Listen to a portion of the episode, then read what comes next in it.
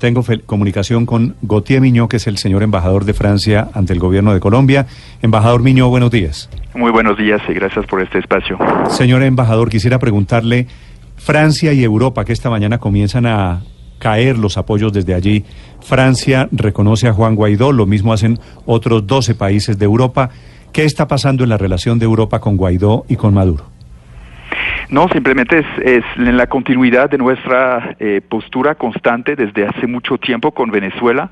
Hemos eh, adoptado sanciones, hemos presionado al, régimen de Nicolás Maduro eh, para volver a la vía democrática, para organizar nuevas elecciones presidenciales libres y transparentes. Hace una semana le dimos un plazo de ocho días Qué lástima que no la haya aprovechado y como lo habíamos anunciado en aquel entonces, como se venció este plazo y no pasó nada, pues eh, hemos eh, decidido considerar a Juan Guaidó como eh, el presidente legítimo para organizar esas elecciones, que ahora es el gran reto. para, para el país, para resolver esa crisis política. Sí, señor embajador, después de Francia, que fue esta madrugada, vinieron los apoyos en el mismo sentido del Reino Unido, de España, de otros muchos países de Europa. Este apoyo a Guaidó es simbólico, es práctico, ¿cómo se va a traducir en la realidad de Venezuela?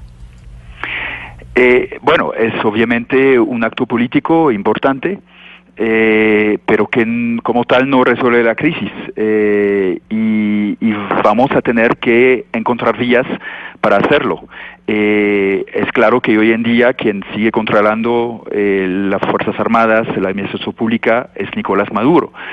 Por eso también hemos eh, tomado esa iniciativa de grupo de contacto internacional a nivel de la Unión Europea con socios de, América Latina para justamente eh, propiciar más coordinación, más unión entre la comunidad internacional eh, para eh, lograr esa, esa, esa evolución, esa transición democrática en Venezuela. Y incluso, aunque Juan Guaidó tomara en las próximas horas el control de la administración pública de las Fuerzas Armadas, lo que esperamos, pero, pero obviamente no hay ninguna garantía que se hiciera, él necesitaría el apoyo de la comunidad internacional para organizar elecciones eh, en, en, un plazo muy breve. Eso va a ser un reto logístico, político, jurídico inmenso.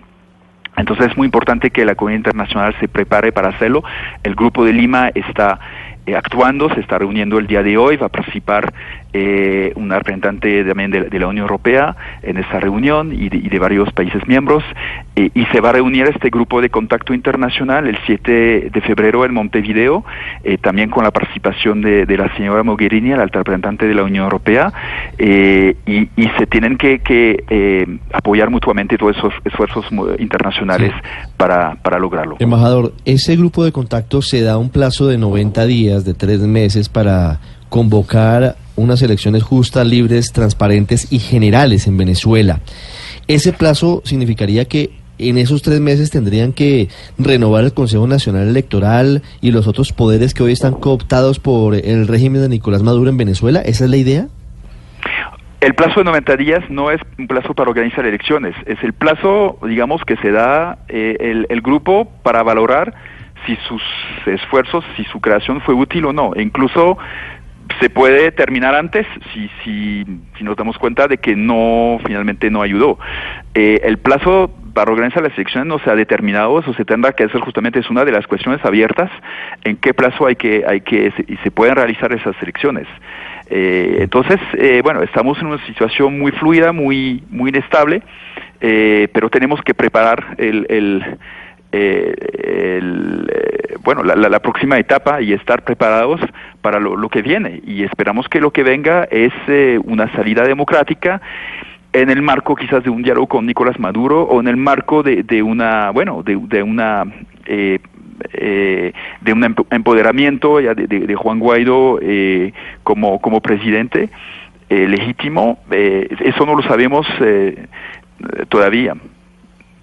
Señor embajador, esta pregunta se la hago desde Madrid. En las últimas horas hemos ido conociendo esa lista, entre las que está su país, Francia. Son 13 países por ahora de la Unión Europea, 13 de los 28. Quedan 15 países de la Unión Europea que algunos no se han pronunciado, o otros, como Italia o Grecia, directamente siguen apoyando a Nicolás Maduro. Eh, ¿Qué tiene que pasar para que Europa pueda alcanzar una posición común en asuntos internacionales de tanta trascendencia como esto?